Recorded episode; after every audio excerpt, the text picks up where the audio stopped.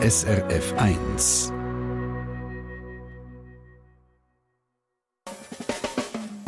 Deine Mundart auf SRF 1 sieht man sofort, wenn man in den Supermarkt kommt oder in den Dorfladen. Vorne beim Gemüse, die Spargel. Das Gemüse das gehört zum Frühling, so wie Tulpen oder Osterhasen zum Frühling gehören. Aber wieso eigentlich? Wie hat das Gemüse überhaupt den Weg in die Schweiz gefunden und woher kommt es? Und woher kommt der Name? Die Sendung «Deine Mundart» rund um einen Spargel mit dem Rudolf Trefzer, der der Geschichte der Kulinarik nachher ist, und mit dem André Perler, der der Geschichte der Wort nachgegangen ist in Sachen Spargel. Mein Name ist Elena Bernasconi und ich serviere euch jetzt zum kulinarischen Thema auch noch die entsprechende Musik. Schweizer Musik von Patent Ochsner Zucker und Zitrone bis zum Bonbon von der Sina. Es gibt Prosecco, es gibt Campari Soda und als Entree gibt es jetzt mal Stahlberger. Wir essen in Reim. Köhl mit Öl, Tee mit Schlee, Mostbröckli mit Haferflöckli. Hering mit Mehring, Salsitz mit Lakritz, etwas Schweiniges und etwas Auberginiges. Wir essen den Reim essen den Reim. Wir essen den Reim. Wir essen den Reim, da sind wir konsequent. Es gibt viele feine Sachen, die man bei uns nicht kennt. Etwas, was es nie gibt, ist Beispiel Schnitzel. Mit Pommes frites, häufige Kombinationen sind Elbler, Makronen mit Bohnen, Melonen, Zitronen. Sachen, die bei Kindern sehr beliebt sind, sind Schoki und Gnocchi und Gocki. Und wenn's Aufschnitt gibt mit Bananensplit, ist da bei uns ein Hit, weil wir essen den Reim. Wir essen den Reim.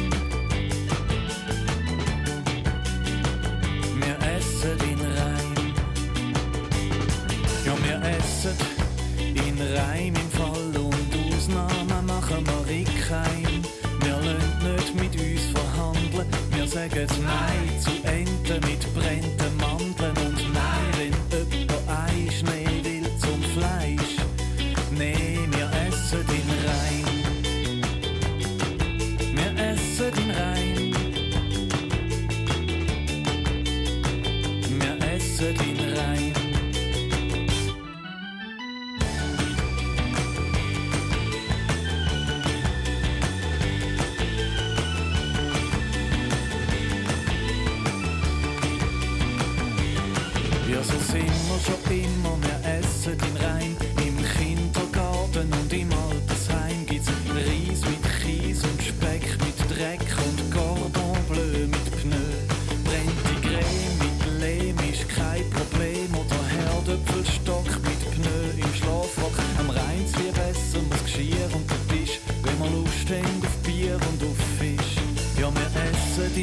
und wir trinken den Reim. Nur manchmal hätten wir insgeheim Lust auf Geschwellte mit Käse oder Hörnli und kacken Risotto mit Blätzli und so. Aber sättige Gelüste ersticken wir im Keim, weil sie schadet einem, ja sie schadet einem.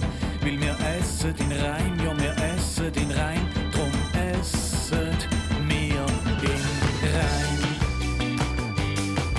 Wir essen in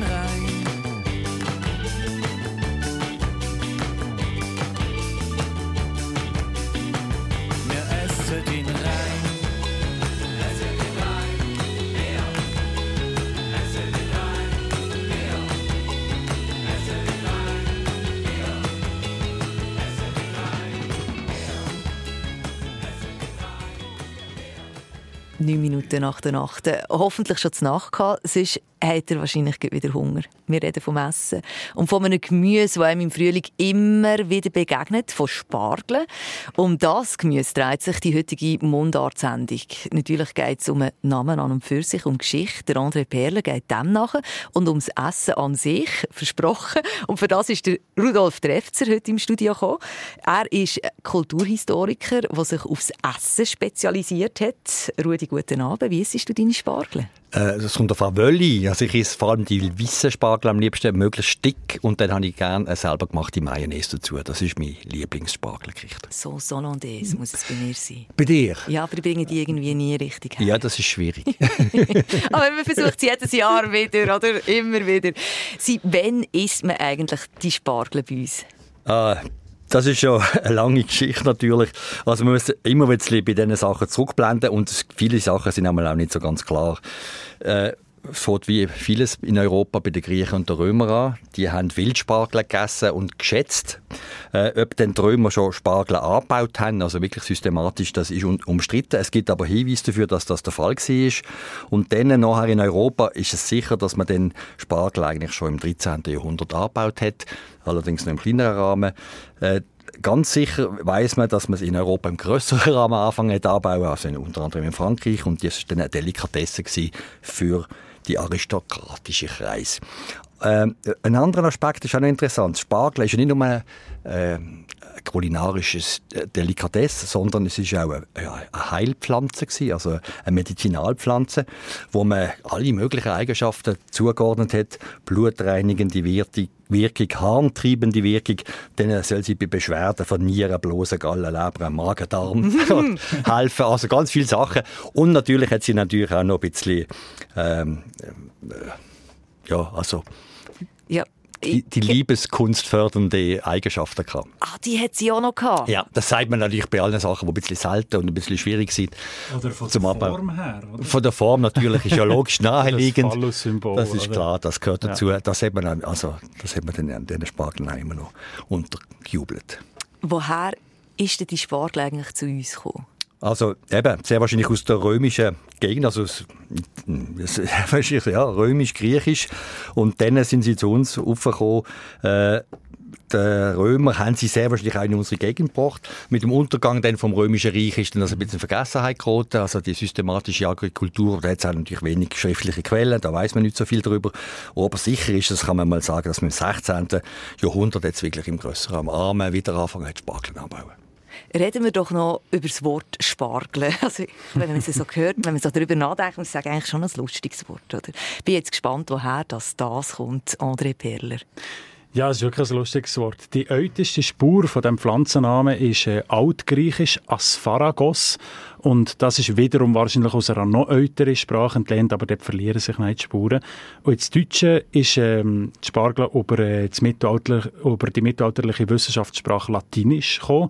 Erst vor wahrscheinlich etwa 600 Jahren, wo man eben äh, in unseren Breitengraden damit angefangen hat, Spargel anzupflanzen und zu essen, eben als Delikatesse für die Adligen.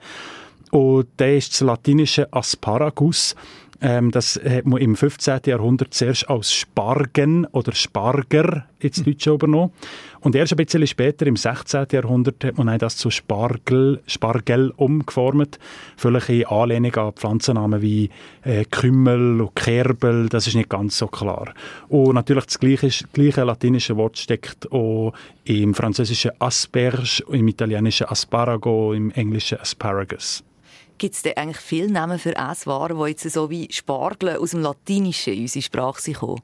Ja, aus dem Latinischen oder aus Sprachen, die aus dem Latinischen entstanden sind, wie Französisch, Italienisch, Spanisch, äh, sind ganz viele äh, Pflanzen und auch Esswaren äh, Namen zu uns gekommen. Zum Beispiel der Pfeffer, latinisch Piper.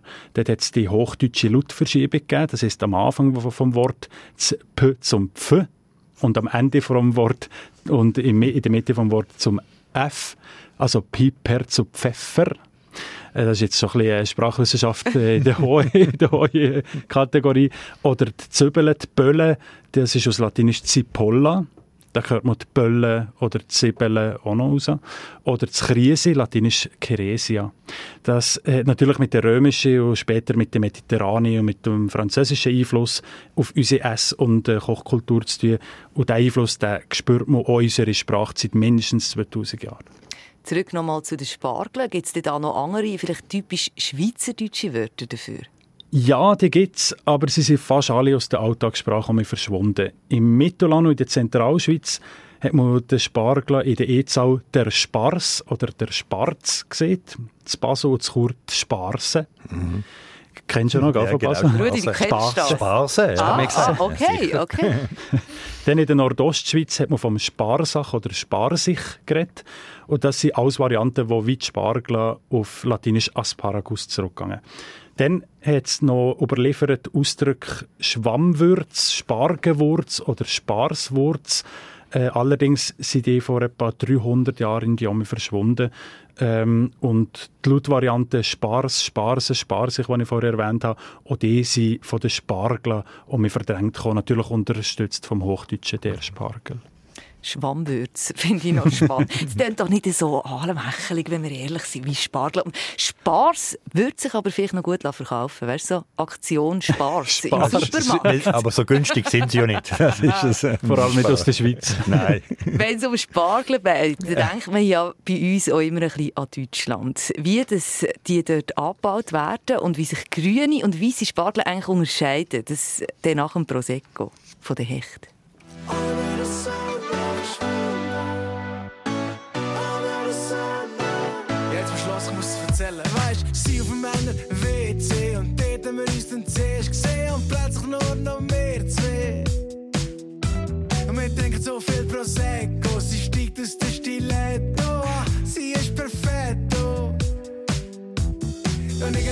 von Tanzen, streifen sich unsere Hände. Und irgendwann zieht sie mich zu sich und sagt, komm, wir gehen. Unter der Sonne sind wir verschwunden mit dem Velo direkt zu ihr Heim. Wir sind lang umschlungen, ich höre es riesig summen. Ich habe es aus dem Radio und sie sagt, stell die scheiß Musik ab, bis 10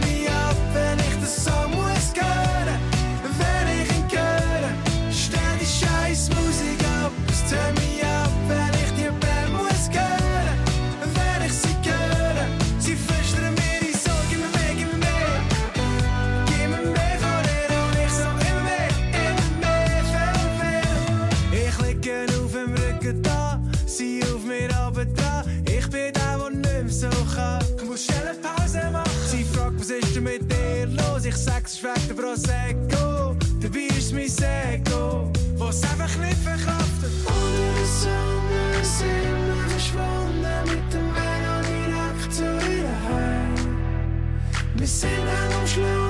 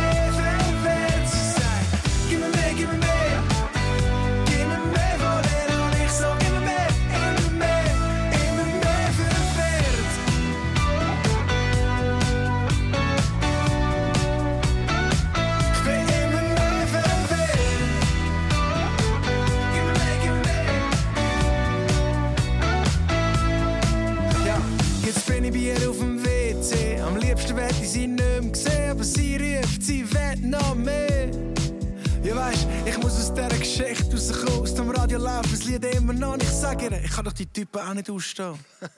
Komm, stell die scheiß Musik ab, es turn mich ab, wenn ich das so muss hören. Wenn ich ihn höre, stell die scheiß Musik ab, es turn mich ab, wenn ich die Band muss hören. Wenn ich sie höre, sie flüstern mir die so, gib mir mehr, gib mir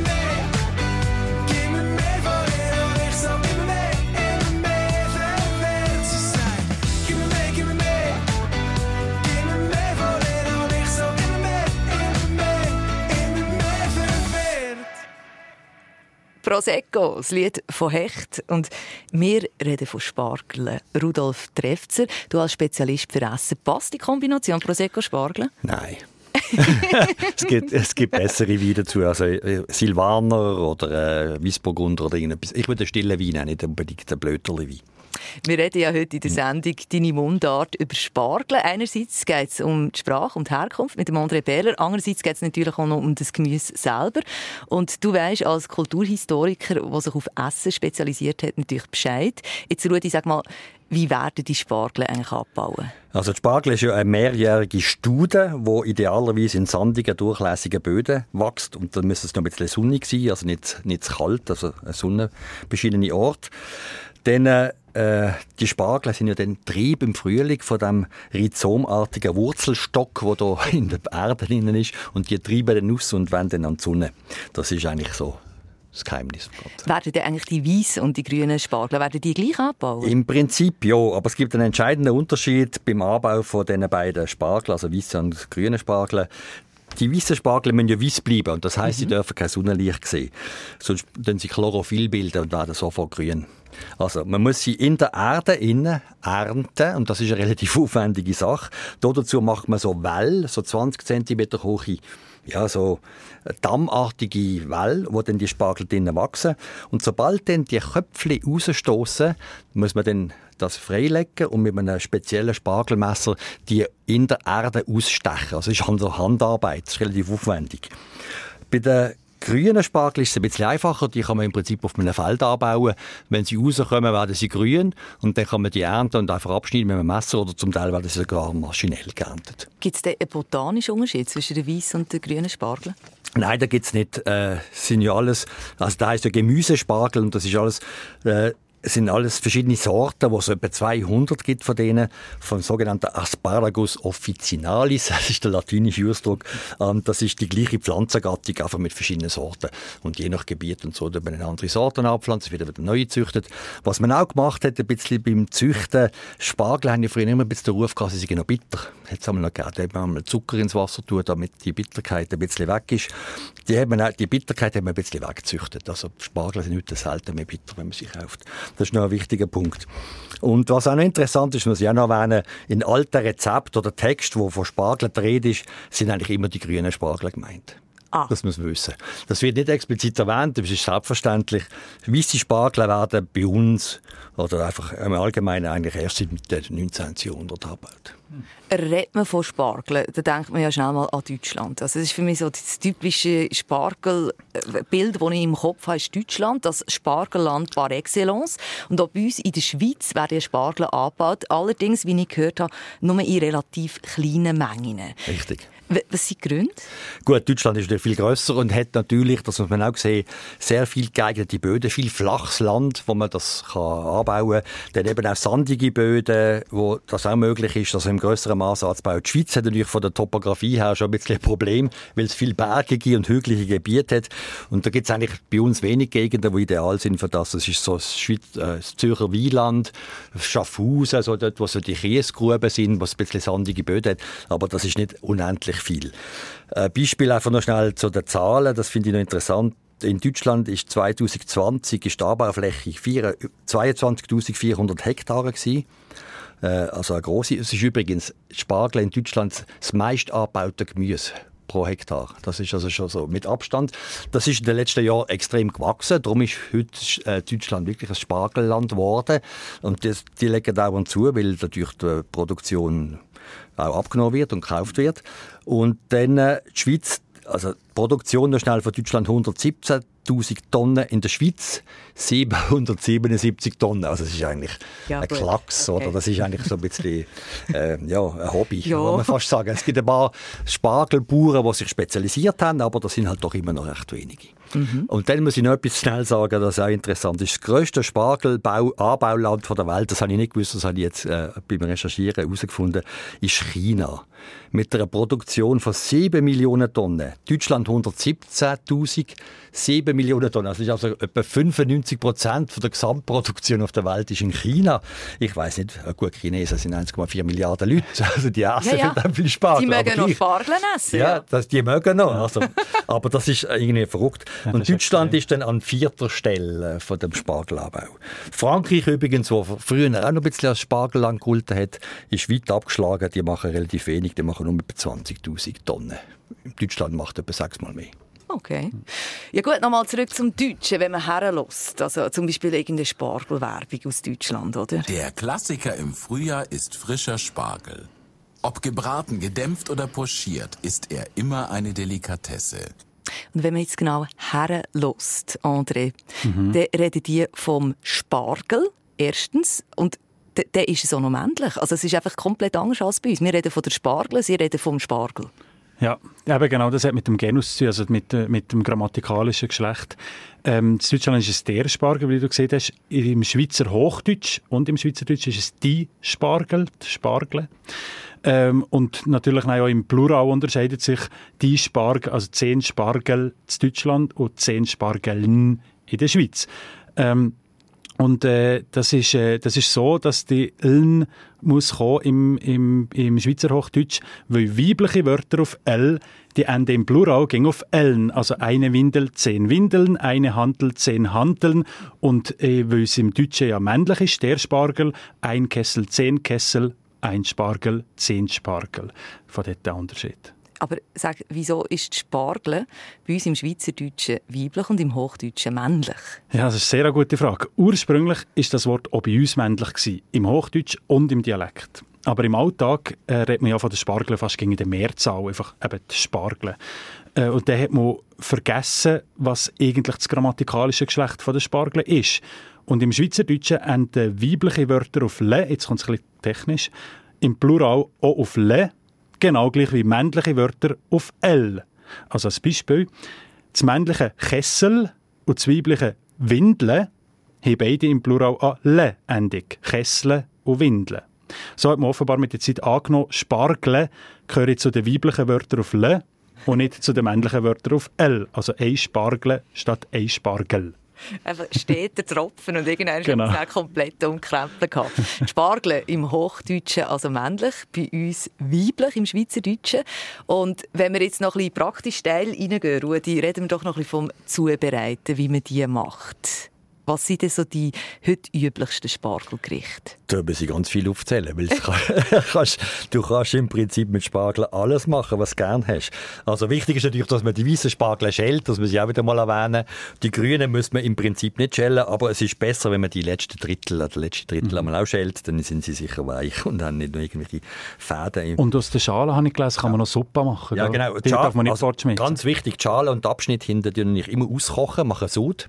Das ist dann wie eine Bouillon, wo man kann Risotto machen oder eine Suppe mit Rahm aufschlagen und so weiter. Das ist dann super gut. Ja, das habe ich bis jetzt komplett verpasst. Siehst du? Ja. Hast du etwas gelernt. das ist doch gut. Aber jetzt muss ich, aber jetzt muss ich loslegen. Jetzt habe ich nur erzählt, wie man mal anfängt. Das ist also quasi die Vorbereitung.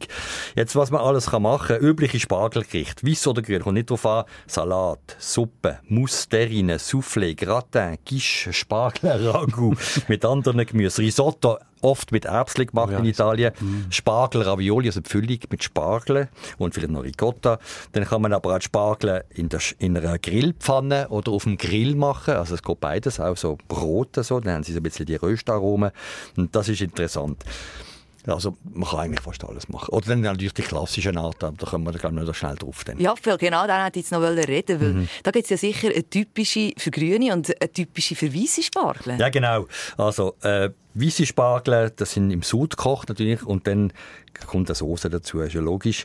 Eine Mayonnaise meistens, vielfach Sauce Hollandaise, auch ab und zu. Und dann vielleicht noch eine Abwandlung von der Sauce Mayo äh, Hollandaise ist dann Sauce Bernaise. Das ist mit Estragon und Kerbel, wo da noch reinkommt und ein bisschen ein anderes Geschmackselement verleiht. Da kann man aber auch ein Vinaigrette machen. Man kann mit Quark, Schnittlauch machen. Also es ist alles möglich, was man gerade Lust hat. Aber gibt es denn da auch Unterschiede von den typischen Gerichten her? Jetzt, weißt, von der Zubereitung her in den verschiedenen Ländern ja. und Regionen von Europa? Also wir Schweizer mhm. machen die Hollandaise und die Deutschen machen ja, das ist noch schwierig. Eigentlich, so Soßen, die Art von Soßen sind schon bei uns mit weißen Spargeln sehr verbreitet. Die grünen Spargel, das ist ja, jetzt denkt man an Italien, Spanien und so, dort noch, das sind ja dort eigentlich mehr verbreitet. Die weißen sind dort ein bisschen seltener, kommen auch ein bisschen auf, aber seltener. Und die grünen Spargel werden in Italien oft eben auch eben in einem Risotto oder so verkocht. Also ich muss auch noch sagen, grüne Spargel sind eigentlich ein Gemüse und die weißen Spargel sind eine Delikatesse. Also da gibt es einen kleinen Unterschied, oder? Hallo. Und die grünen Spargel, jetzt ein typisch italienisches Gericht, ist im Sod kochen, dann in einer Gratinform, vielleicht mit flüssiger Butter, geriebenem Parmesan, eventuell noch schnell im Ofen überbacken und dann noch ein Spiegelei drauf. Das ist so à la Milanese. Das ist jetzt auch eine gute Form von Spargel zu machen. Mm. Das andere ist dann eben mit einer Soße mit Mayonnaise. Oh, ich bekomme langsam Hunger. Äh, äh, gell? Ich habe erst gerade vorhin gegessen, aber jetzt habe ich schon mehr Hunger. So ist es. Spargel. Es gibt noch viel mehr zu entdecken rund um das Frühlingsgemüse. Und das machen wir in der Sendung «Deine Mundart» heute Abend auf SRF 1, kombiniert mit noch ein paar schweizerdeutschen Leckerbissen. Songmässig. So einer ist hier der von der Sina Bonbon.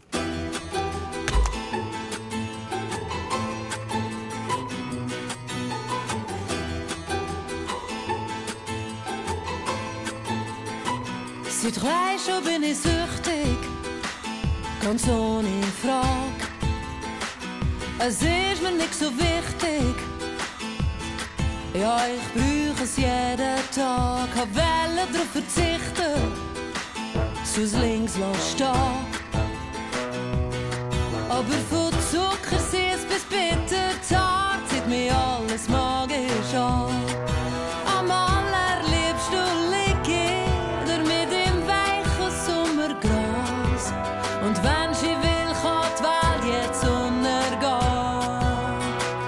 Ich kann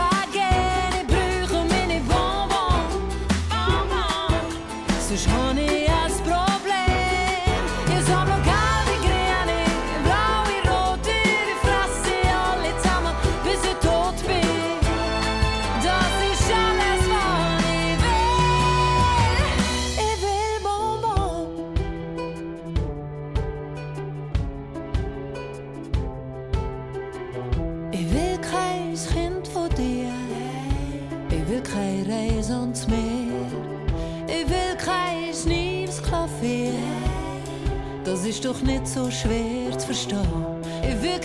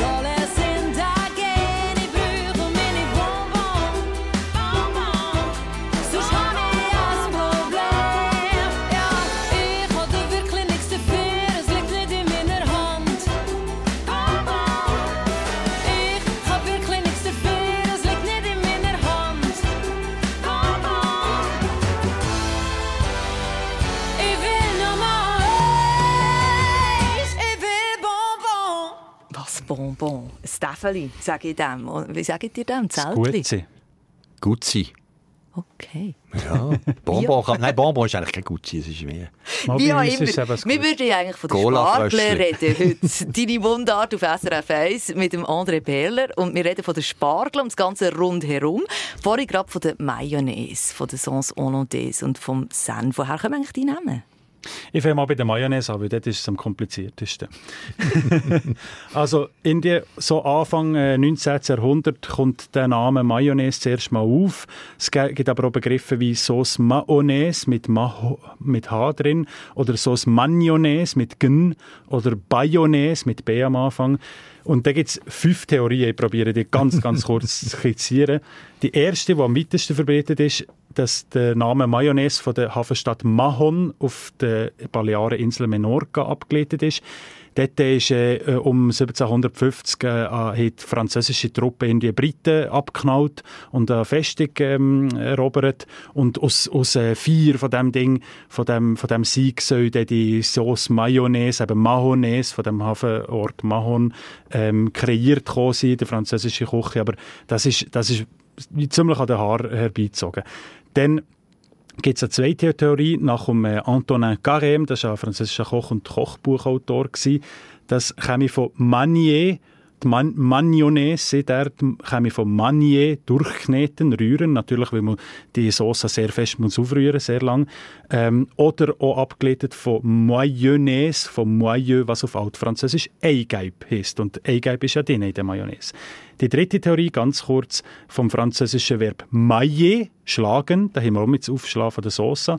Die vierte Theorie die kommt vom Schweizer Koch Joseph Favre. Der hat in seinen Memoiren geschrieben, die käme ursprünglich aus dem Dorf Magnon, in Südwestfrankreich. Ein Koch von dort hat die Mayonnaise bekannt gemacht. Und die fünfte Theorie, das sei nicht Magnon, sondern Bayonne. Darum eben Bayonnaise, wo wir auch schon gehört haben. Von dort könnte die Sauce also auch kommen. André, und welche von diesen Theorien ist jetzt die richtige? Man weiß es nicht. Äh, ich finde, Mahonnaise klingt nicht ganz unglaubwürdig, äh, obwohl das mit dieser Schlacht hat sicher nichts mit der zu tun, aber man weiß, dass zu Menorca auf der Baleareninsel und im gesamten katalanischen Raum äh, so, solche Soßen schon äh, üblich gewesen sind, schon seit dem Hochmittelalter. Und dann finde ich auch das mit den Verben, mit dem Manier, mit dem Durchnetten schlagen oder mit dem Maillet aufschlagen, durch mich auch recht plausibel. Vielleicht ist es einfach ein Mix aus diesen verschiedenen Theorien, die Indien zu diesem Namen geführt hat. Was klar ist, Soßen und Namen sind ab dem 19. Jahrhundert von Frankreich aus in die weite Welt gekommen. Jetzt getraue ich mich fast nicht mehr zu fragen, aber wie sieht es bei der Sauce Hollandaise aus? Ja, bei der Sauce Hollandaise ähm, dort haben wir äh, auch noch einen deutschen Namen gegeben, früher die aufgeschlagene Buttersauce. Ähm, aber da hat sich das französische Originalwort durchgesetzt, weil die französische Küche so ein hohes Standing hat. Das sehen wir auch beim Poulet, beim Coq vin, beim Entrecôte, bei den Croutons und so weiter. Das sehen wir alles nicht übersetzt ins Deutsche. Ähm, und jetzt weiss man, dass die Sauce Hollandaise um 1758 das erste Mal erwähnt ist, allerdings noch ohne Ei. Ähm, und der Duden, der sieht schon mal, die Herkunft ist unklärt. Jetzt gibt es zwei Theorien. Die eine, dass äh, die äh, Soße wollen um niederländisch-französischen Krieg im 17. Jahrhundert erfunden gekommen eben la Guerre de Hollande, darum Sauce Hollandaise. Aber die Sauce ist wahrscheinlich erst im Jahrhundert darauf entstanden. Darum ist die zweite Theorie wahrscheinlicher, nämlich, dass man in Anspielung auf die hohe Qualität von holländischen Milchprodukten die Sauce Hollandaise genannt hat, für zu sagen, da gibt es so gute, gute Anken und gute äh, in, dieser Sauce. Und äh, es hat nämlich auch noch einen zweiten Namen gegeben, Sauce Isigny, und auch aus Isigny gibt es sehr berühmte Milchprodukte. Darum äh, nehmen wir an, ist das die erste Theorie. Bleibt noch der Senf? Bleibt noch der Senf. Ähm, der kommt aus dem Latinischen zu uns und das Latinische wiederum hat es aus dem Altgriechischen. Wo es das Altgriechische her hat, wissen wir nicht. Das ist so ein bisschen verschwommen, der, Ursprung. Die Germanen haben die, die Technik vom Senfsamenmalen für naja, Gewürzpasten herzustellen von den Römern übernommen, und zwar vor etwa schon 2000 Jahren plus minus, ähm, so wie sie auch den Essig oder den Pfeffer und so weiter von den Römern äh, ein bisschen geklaut haben.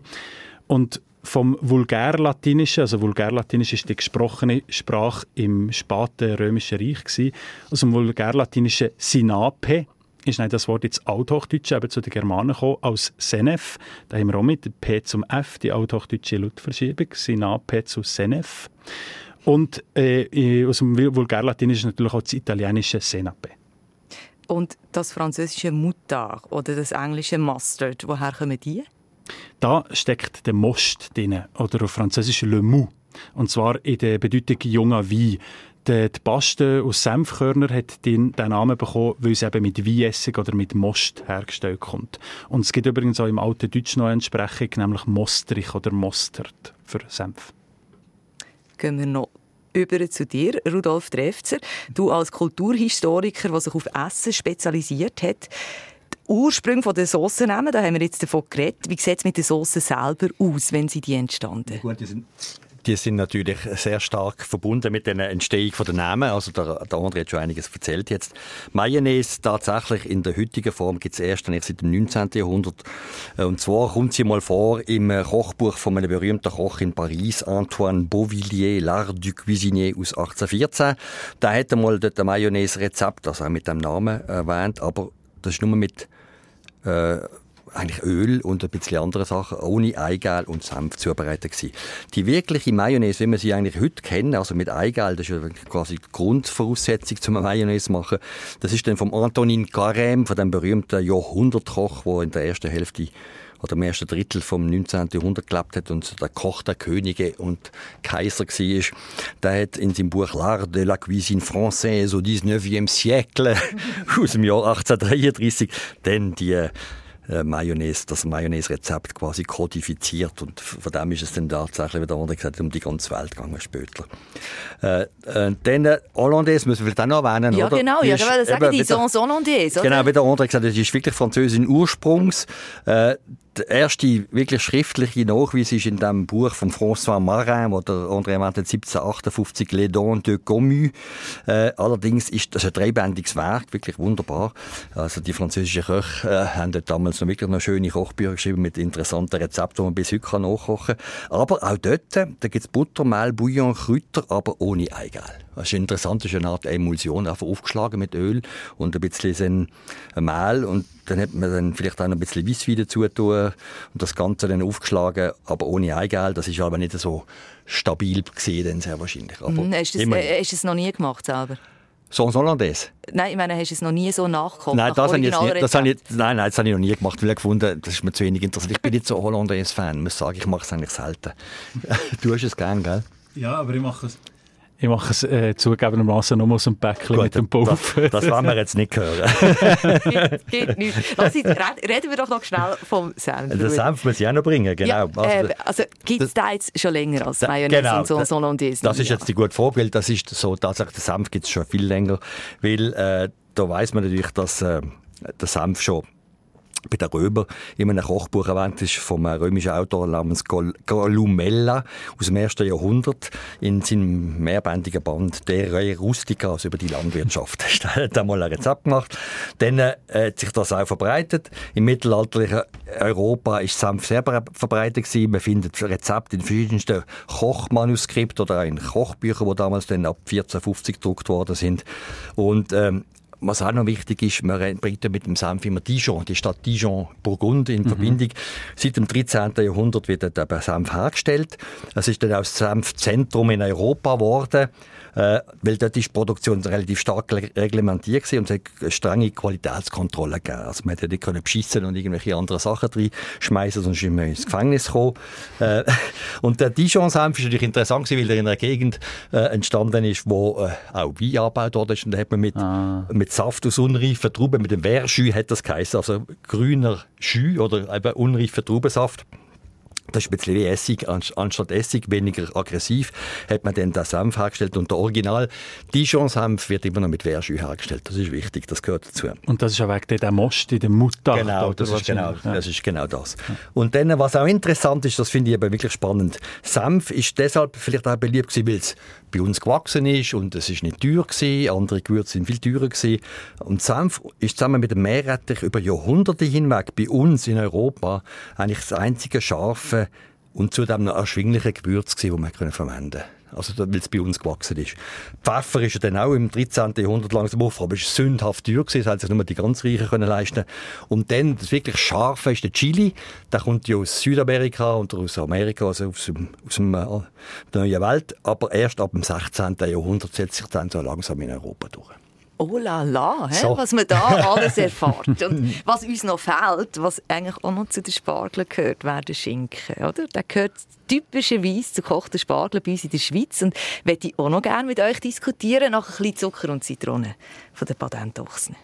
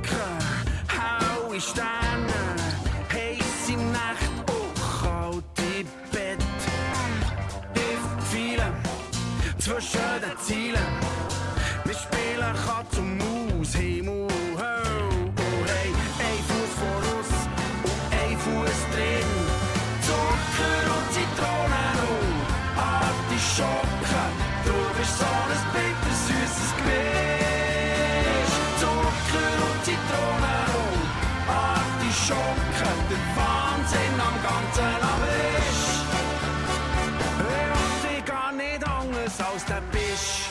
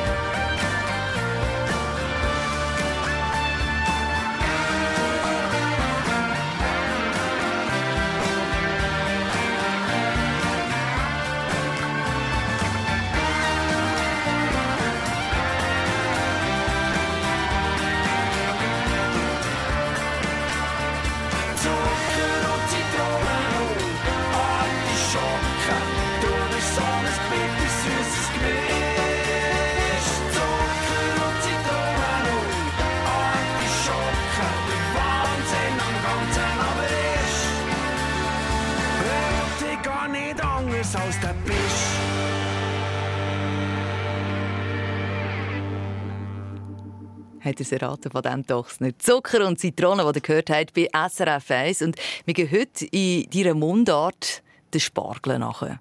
Und wir haben schon so ganz viel gehört um Spargel, ums Rundherum. Und was ganz sicher zu Spargel gehört, ist selbstverständlich oder Schinken. Jetzt, Rudolf Trefzer, du als Kulturhistoriker, der sich aufs Essen spezialisiert hat, wie ist denn das jetzt mit dem Schinken? Warum wird der mit den Spargeln kombiniert? Weil es gut ist. Nein, das ist natürlich die einfache Antwort. Also gut. Es hat sehr wahrscheinlich historische Gründe. Äh, Schinken hat man ja meistens gemacht, wenn man eine Sau geschlachtet hat. Und das ist in früheren Zeiten im Herbst, äh, Spätherbst gewesen, Oktober, nein, eigentlich meistens November, Dezember, damit man die Säue nicht durch den Winter durchfüttern. Dann hat man den Schinken dann eben entsprechend pökelt und eingelegt und gemacht oder dann auch Und gekocht. jetzt Chemie geheicht, oder? Je nachdem, oder? Nach Gegend, kommt ein bisschen drauf an. Äh, und dann äh, hat man dann können sagen, so zur Spargelzeit ist dann der Schinken ziemlich genau reif gewesen.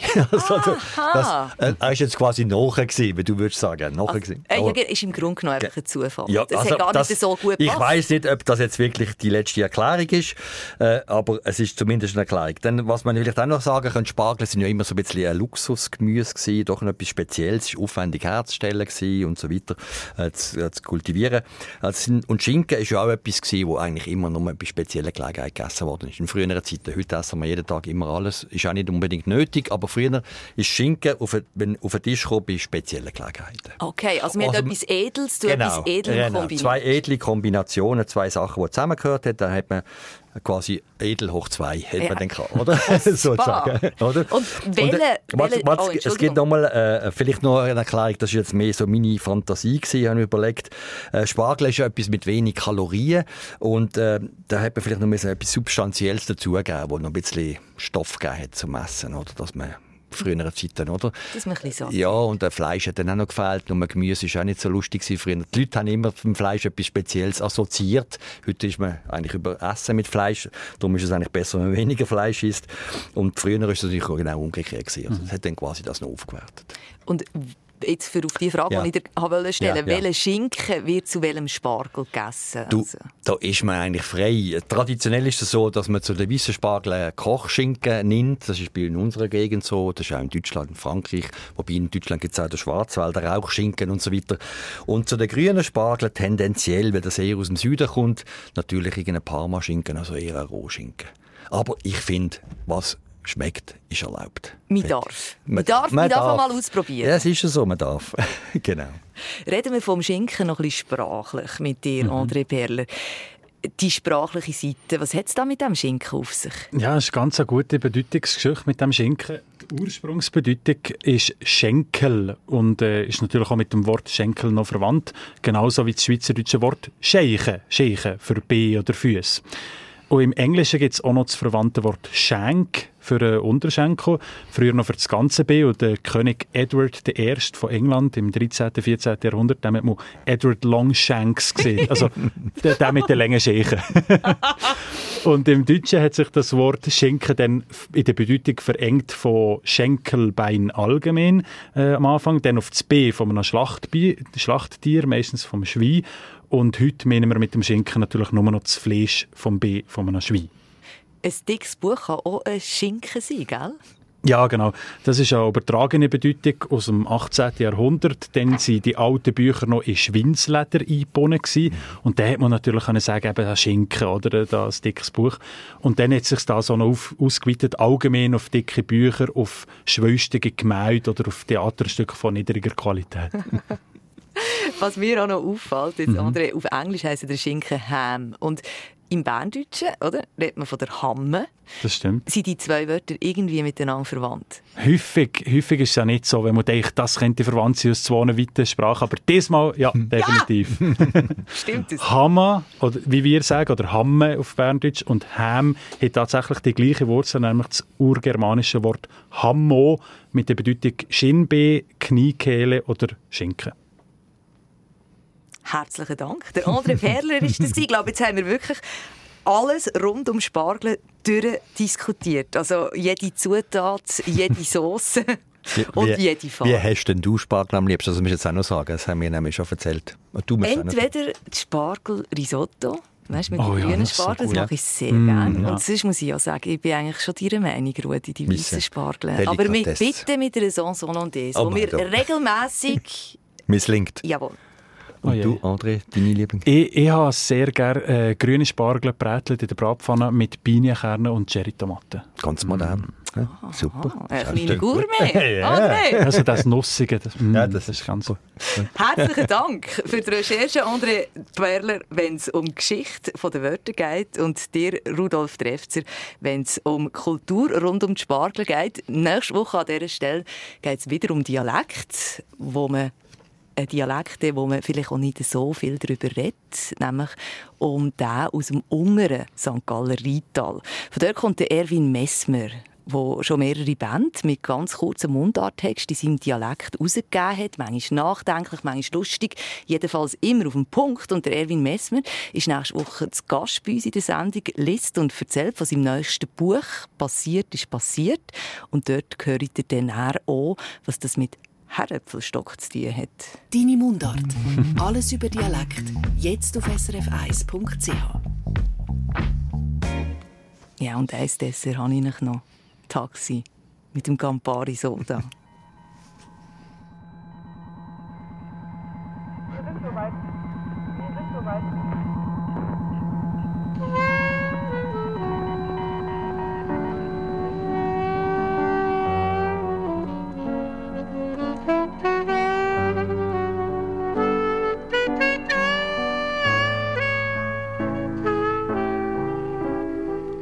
Ich nehme non Campari Soda. Weit unter mir liegt das Wolkenmeer. Der Ventilator summt Liesli. Es ist, als gäb's mich nimmer mehr.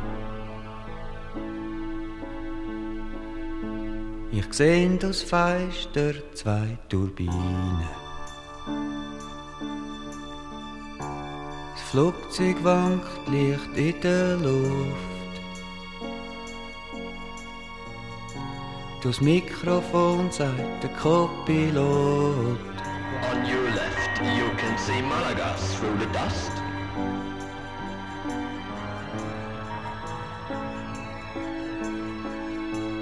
Ich nehme nun Campari Soda. Weit unter uns liegt Nebelmeer. Der Ventilator summt leislich. Es ist, als gäb's mich nimmer mehr.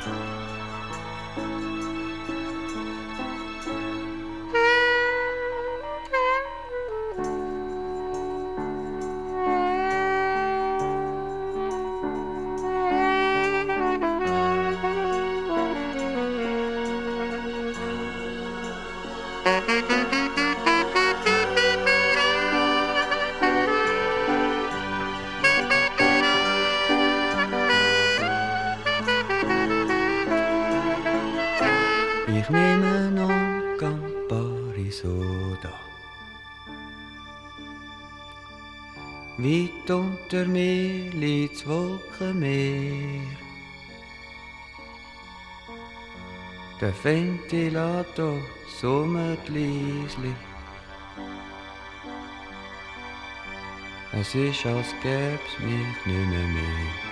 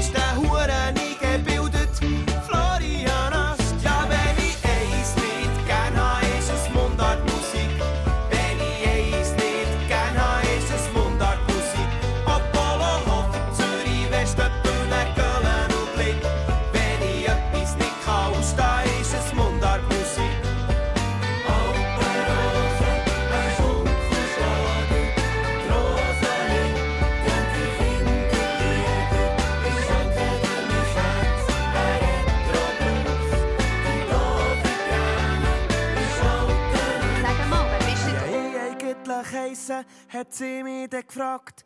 Ich hab geschwitzt und gesagt, ich heisse Florian. Wie noch mehr?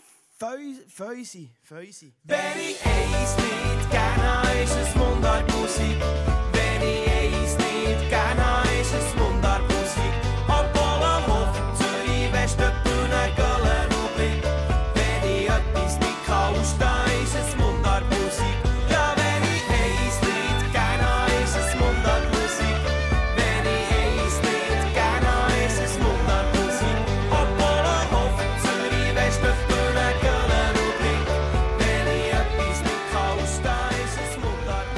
Der Florian Ast, den ihr hier gehört habt, unterwegs mit SRF 1. SRF